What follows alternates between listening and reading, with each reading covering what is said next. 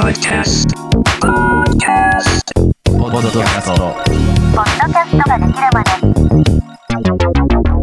ポッドキャストができるまで。シーズン2この番組は、ポッドキャストキュレーションサイト、ポッドキャスターの提供でお送りします。どうも、ポッドキャストプロデューサーのくすメディアナコンです。この番組では、ポッドキャストを配信している人、やってみたい人に役立つ情報を共有していく番組です。本日のテーマはこちら。ポッドキャストのオンラインスクールとコミュニティ、ポッドキャストの学校を始めます。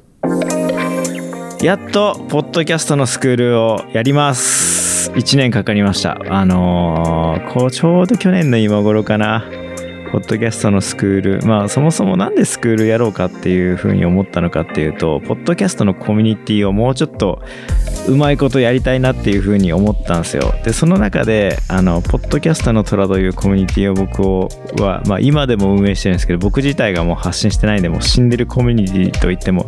過言ではないんですけど、あの、このコミュニティ最終的には何人集まったんだ？えーとですね100人ちょいくらいは集まる割と大きいコミュニティにはなったんですけどで無料のコミュニティで誰でも入れますよっていう Discord のコミュニティなんでまああの僕としてはポッドキャストやってる人って何かしら発信してる人たちが多いからもうみんな喋ってくれっかなって思ったんですけどやっぱみんな喋んないですね意外と。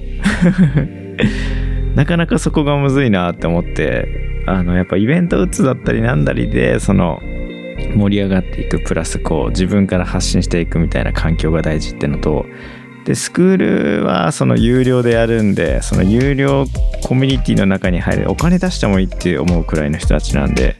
結構熱量高い人たちが集まってとりあえず少人数から始めていって2期生3期生が入った時に1期生の人がこんな感じのコミュニティですというかさらにもう盛り上がってる状態で入ってこれるっていう風な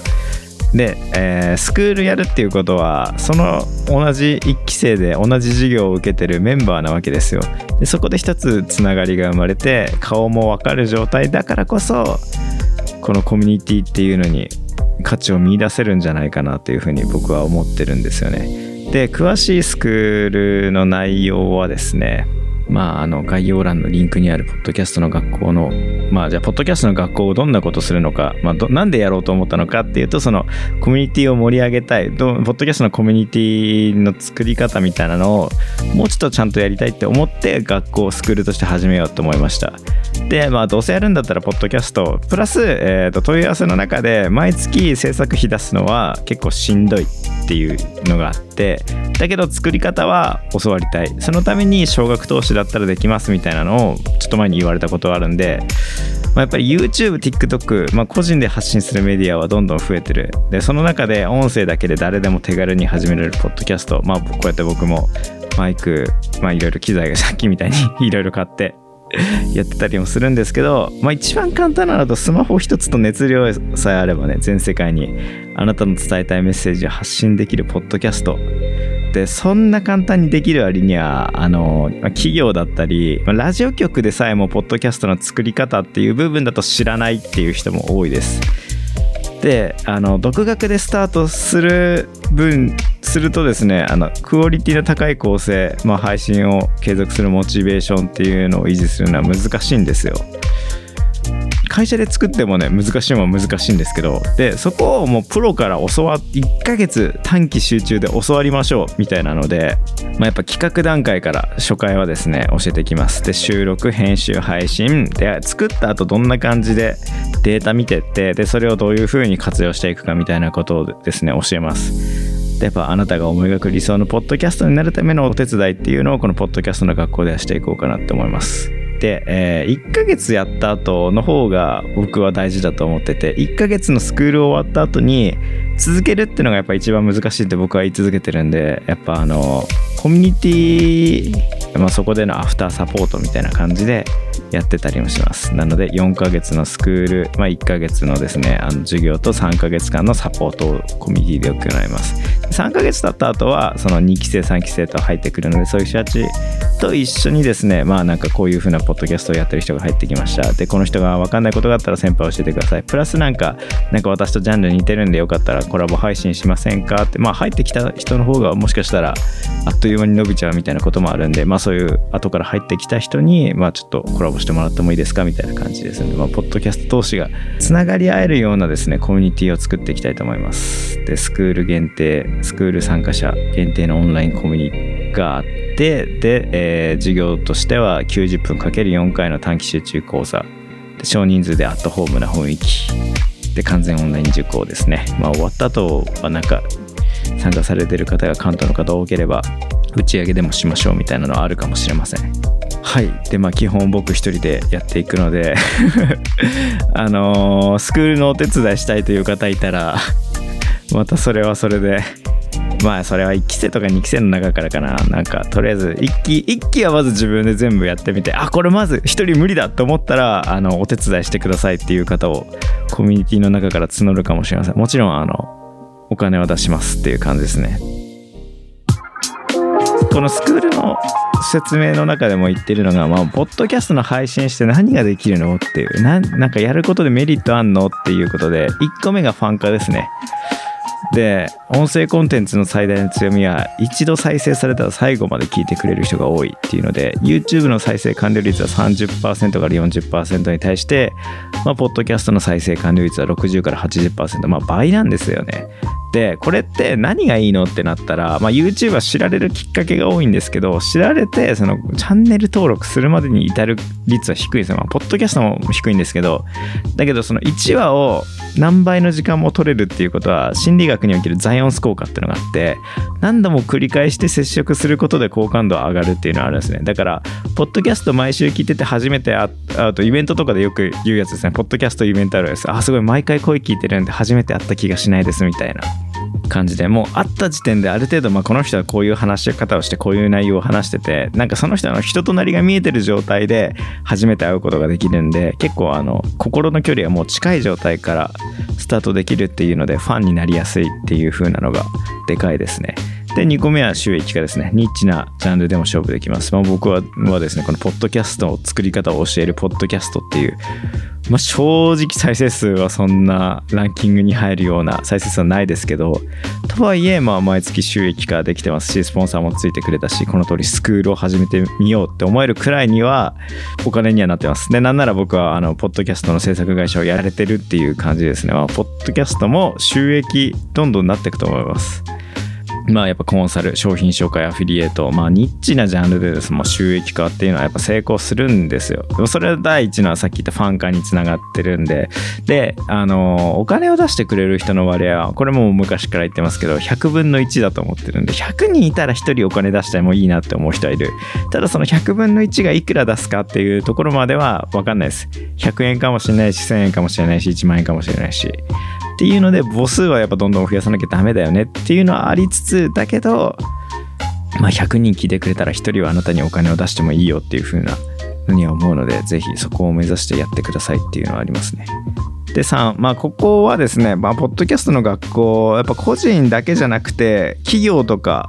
あとはクリエイターの方にも参加してほしいなっていうので、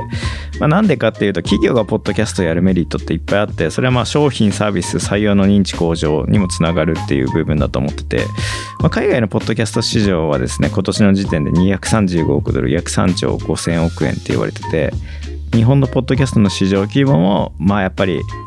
年々拡大してるなっていうふうには僕は思いますまあでも今年は海外のニュースで見ると結構いろんなところレイフオフしてたりだとかっていうのもありますけどまあいろいろとそのポッドキャストの持ち上げられ方が変わってでお金になるところだけ残っていくのかなっていうのが海外の状況であるけど日本はまだその域にも達してないんでちょっとポッドキャストはまあどんどん伸びていくと思うしラジオ局のポッドキャストあまりにも増えてますよねっていうのも感じてますしまあなんで企業がポッドキャストを始めるっていうのもどんどん増えていくんじゃないかなって思います。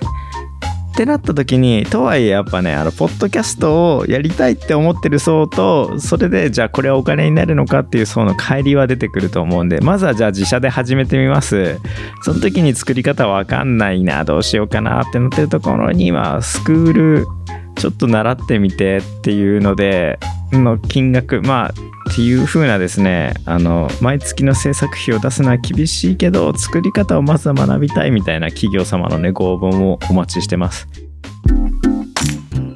で気になる料金ですね気になる料金は、えー初回したい規制に限り3万円です。2回目以降はちょっとまだ未定ですけど、で、2人で、1番組2人とかでやってる方の場合は、まあ、5万円ですね。1人2万5千円っていう感じで受けることができます。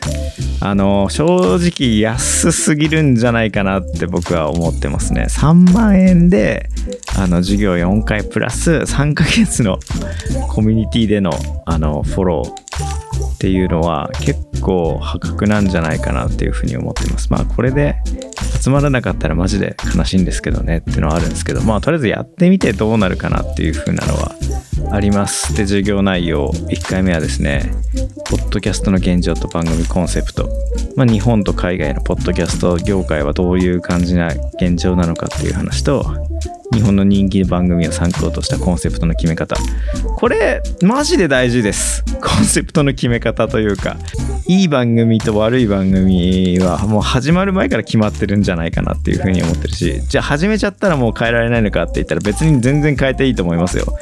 っていう感じなんでまあもう配信してる人はこれを機に一回見直してみましょうみたいなのをですねあの話し合っていければなっていうふうに思ってます。まあプラス参加してくれた人皆さんの自己紹介みたいなのでこういうメンバーでやっていくんだっていう話を初回の授業ではできたらなと思います。Day2 で2回目の授業でポッドキャストの作り方、まあ、準備編ですね。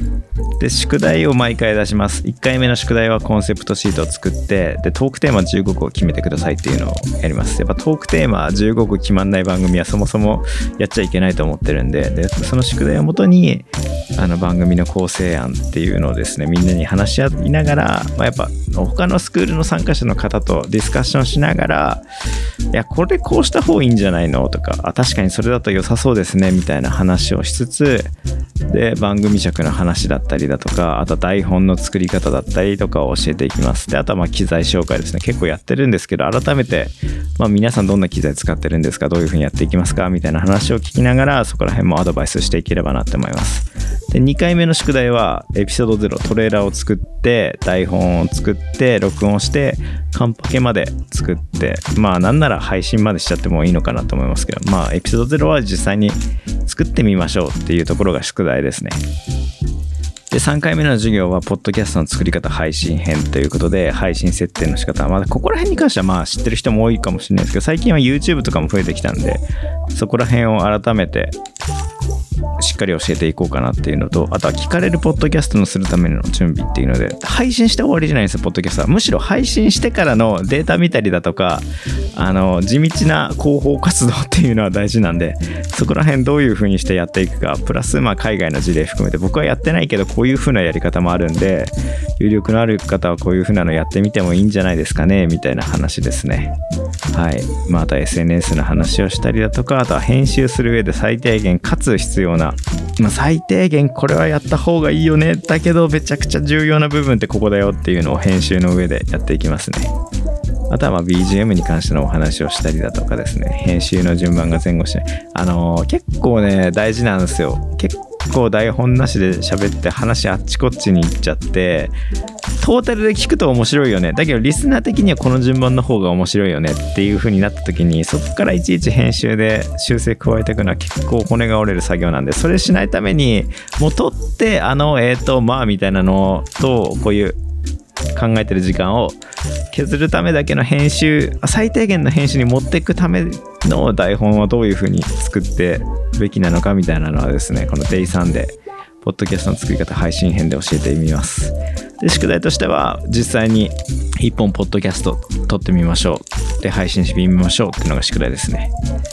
で4回目の授業では、まあ、各配信サイトの管理画面再生数フォロワー再生完了率の調べ方見方これ結構知ってる人少ないです。あの超有名番組の人でさえも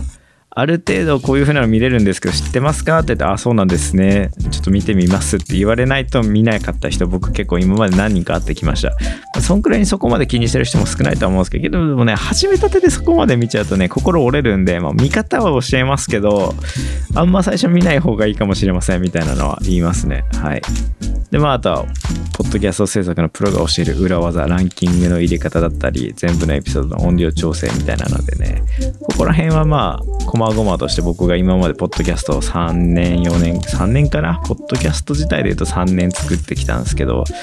そこら辺で学んできたあの小技技術みたいなのを皆さんに教えられる限りは教えます。で中長期的なゴール設定とあとは1ヶ月のゴール設定の大切さみたいなので。大きいゴールと小さいゴールはもちろん、ここで言っちゃうと 全部ネタバレになるんであんまり言わないですけどあとは継続することが大変だよね。でやっぱ何度も言いますけどそれ大変だからそれを支え合うためのコミュニティっていうのを皆さんでやっていきましょうねっていう風なのをはいお伝えして、えーで1ヶ月終わったら3ヶ月のオンラインコミュニティでの、まあ、バックアップ。プラスまあ月1くらいの定例でね皆さんで話し合いゲストを迎えながら話し合いしていければなって思いますね。で現状まだ開催されてないんで受けた人の声っていうのは載せられないんであのポッドキャスト業界の重鎮たちにですね僕がポッドキャストのスクールを始めるにあたってまあコンさんのスクールを受けた方がいいよみたいなコメントをお願いしますって言って野村さん古典ラジオの樋口さんであの古典ラジオの編集を手掛ける風美の直哉くん。でジャパンポッドキャストアワード受賞アップルポッドキャスト総合3位佐々木亮の宇宙話の佐々木亮さん。4名からのコメントがですねホームページに載っております。ぜひ見てみてください。で、えー最初の開催日時は2024年1月11毎週木曜日です。1月11日からの毎週木曜日の19時から20時半。1月11、1月18、1月25、2月1日の全4回ですね、授業しますね。で、えー参加、スクール受けたいんだけど、その時間無理なんですっていう人のためにも、あの、録画はしてあるんで、ぜひそれを見てください。で、さらに参加できなかった人はさすがにかわいそうなので、質問を受け付けます。これ見た上で、ここ分かんなかったです。こういう話聞きたいですみたいなやつは、まあ、チャットベースになっちゃうんですけど、送ることができます。で、卒業後のコミュニティはですね、期間、まあ、ここら辺はとりあえず初期構成なので Facebook にてって書いてるんですけど、Discord になる可能性があります。Discord の方が管理しやすいので、はい、Discord でやると思います。コミュニティについては、えー期間スクール終了後の3ヶ月って書いてますけど、これは、えーバックアップで教えるのは3ヶ月。で、その後はコミュニティ自体は残るので、ぜひ皆さん参加し続けて、その後に入ってくる気の人たちをぜひ教えてあげてねっていう感じです。で、受講料はさっき言った1人3万円で、2人の場合は5万円ですっていう感じです。で、ここの受講料に関しては今回限りです。2回目以降がどうなるのかは分かんないですけど、まあさすがにね、個人の人相手のポッドキャストなので、そんな他の TikTok みたいにアホほど取るつもりもないですし、だけど僕は現状今の時点で破格だと思ってるんで、やっぱ何よりも、あの、ポッドキャスト制作のプロから教えられる、プラス3ヶ月間続けるためのサポートしますよっていうふうには言ってるんで、そこが3万だと安いんじゃないのかなっていうふうに思ってます。で、定員はですね、先着12名って書いて、12番組って書いてるんですけど、これ先着じゃないです。あの、ホームページ直りますけど、あの、12番組、まあ、なるべく初回はですね、ポッドキャストやったことない人を優先するんですけど、多分僕12集まるかもよく分かってないので、ここら辺はね、あの、ご応募していただいた中から抽選でという形になります。やっぱ長くなりましたね、この部分が。という感じで、ポッドキャストのスクールはマジで頑張っていこうかなって思ってますのでね、あの、まあ、どんこんな人におすすめというか、どんな人に来てほしいかというと、ポッドキャスト興味あるんだよな、てんてんてんっていう感じで、実際やってない人、まあ、何していいか分かんないって止まってるなら、ゼロから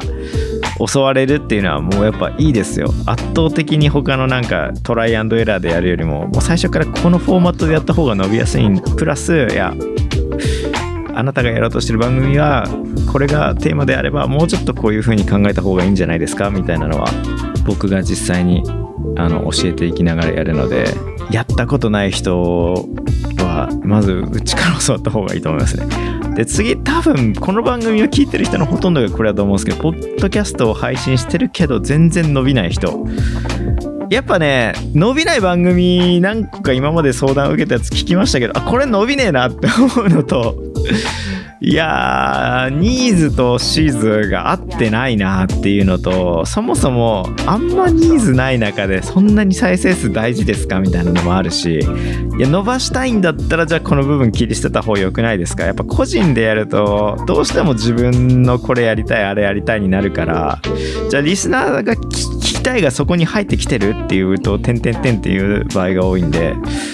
やっぱりテクニックだったりこういう風にやった方がいいよっていうのはあの第三者視点の目線があった方が絶対にいいと思いますねだからまあ個人コンサルは最近ちょっとやってないですけど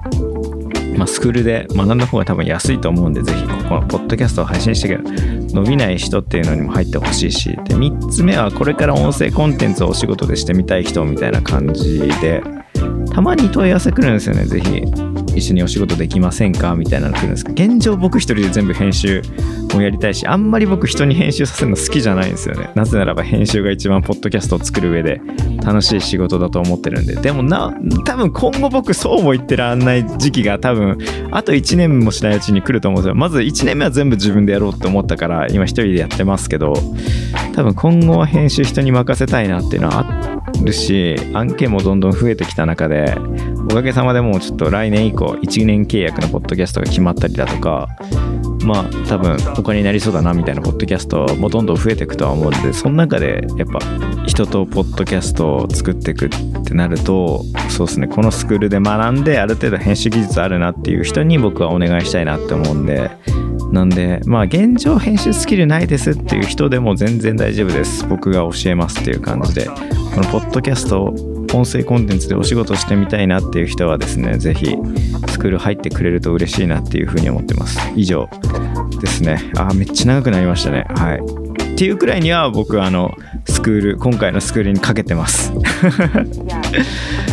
はい。あのポッドキャスト本気でやりたい人はぜひ僕と一緒に日本のポッドキャスト業界を一緒に変えていけるようなですね令和の松陰塾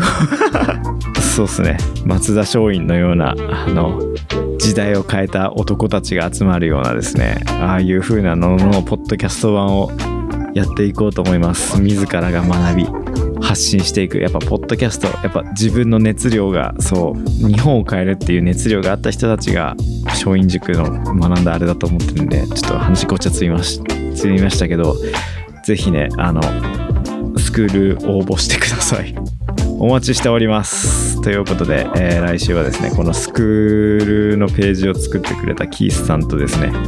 お送りします。そんな感じで。なんとですねまあこのえー、今日が録音日が11月28配信の2日前なんですけど早速スクール入りますって言ってくれた方がですね現状2名いらっしゃるので残り10枠です。はい。あっという間に埋まると思いたいです。まあ先着ではないのでこうやってあの応募してきた時点で熱量ある人は早めに応募くれると嬉しいんでまあ別に集まんなかったら集まんなかったらその人数でやるだけの話なんでまあ別に多かろうが少なかろうが頑張りますっていう感じなんでね、ぜひぜひ頑張ります。ぜひぜひ はい、そんな感じで、台本なしで喋るとやっぱわちゃわちゃしますね。こっから編集していくんですけど、まあうまいこと、これが28分くらいになってたら嬉しいかなと思います。というわけでエンディングです。このエピソードを聞いてのあなたの感想を Apple Podcast、Spotify のコメント欄でお待ちしています。コメント欄をすべて読んでいますので、今後の番組をより良いものにするためにあなたの感想をお待ちしております。取り上げてほしいテーマや感想だったりも、まあ、あと誰かに見られるのが恥ずかしいという方はですね、あのテーマや感想みたいなのは Twitter の DM で送ってください。あの長文の質問だとですね、あの答えるの大変なんで、ライトな箇条書きの質問くらいだったら DM で答えられますし、あまりにも長すぎて全員に対応できるようなやつだったら会にしますし、個別的な内容だったらコンサルします。もしくはスクール入ってくださいっていうアナウンスをします。あ、でもなんか軽くこんな感じにした方がいいと思いますよみたいなお返事はしますね。はい。で、えー、っと、Spotify でお聞きの、あ、そうですね。で、次にお願いしたいのが番組のフォローですね。この番組のフォローしていただくと、この番組が、あの、ランキングに入る可能性が上がります。結局、ランキングの仕組みは何度も言ってますけど、番組の新規フォロワー数です。なので、えー、僕の番組とし、この番組としてはランキングに入る可能性が上がる。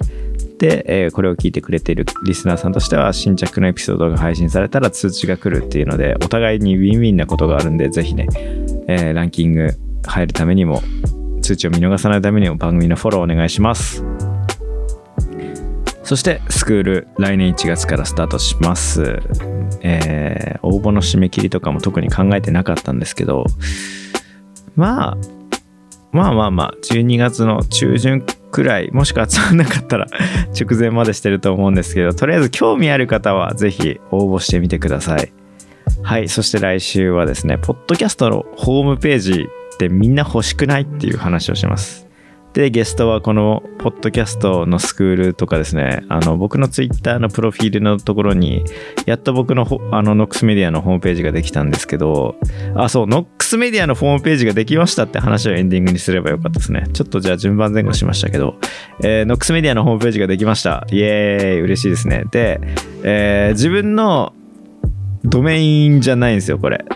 あの、ノックスメディア .com じゃなくて、僕、前から言ってるんですけど、ポッドキャストの長屋っていうか、ポッドキャスト番組をみんなで、こう盛り上げていけるような世界というか、コミュニティを作りたいみたいなのもあるんで、で、このポッドキャスト JP っていうめちゃくちゃ大風呂式ドメインが取れたわけなので、このキースさんっていう方とやってるホームページで。で、この中で、ポッドキャストのホームページ、あなたの番組ページ、このポッドキャスト JP で載せませんかっていう風なのを、ちょっと来週詳しく話していこうかなと思います。とにかく安いです。他の自分でドメイン取ってホームページ作るんだったら、制作費もかかるし、で、毎月のサーバー管理もかかるんですけど、で、このポッドキャスト JP だとみんなでそれを支え、あれですね、共共済です。ポッドキャスト共済です。共に支え合っていくっていうのがあるんで、あのー増えれば増えるほどサーバー管理費は安くなります。それは言い過ぎたかもしれません。サーバー管理費がまず安い。そもそも安い。で、制作費も安い。他の、えーランサーズで頼むのの半分以下くらいにはなんじゃないのくらいの安さで、えー、ポッドキャスト JP の中であなたのポッドキャストのホームページ作れます。で、どんな感じでできるかっていうのは、あの、僕のこのノックスメディアのホームページを見てください。現状、ポッドキャストができるまでのページはまだないですが、まあ、そのうち多分載ってもいいのかな、載るかなっていう感じです。現状は、まあ、ノックスメディアはこういう会社で、僕がこういうこと作ってきましたよっていうのと、あとは、まあ、ブログ、リンクがあって、あとは料金ページですね。このページめちゃくちゃ気合入れて作りました。で、これをあの作ってくれたキースさんにマジで感謝してます、僕は。こんなにね、いい感じに作ってくれるんだっていうのはあるんで、ポッドキャストの自分のホームページ作りたいなって思ってる人は、マジで来週の回聞いてください。来週12月、もう、もう12月なんですね、あっという間に。僕、あの、誕生日12月31なんで、もうすぐで31歳になるのかって思うのと、会社作ってもうすぐ1年かって思うと、結構やっぱこの1年怒涛の速さで過ぎていったのが、驚きだなって思ってます。そんなわけで来週12月の7日の配信ですね、お楽しみにしてください。お相手は、ポッドキャストプロデューサー、ノックスメディアのコンでした。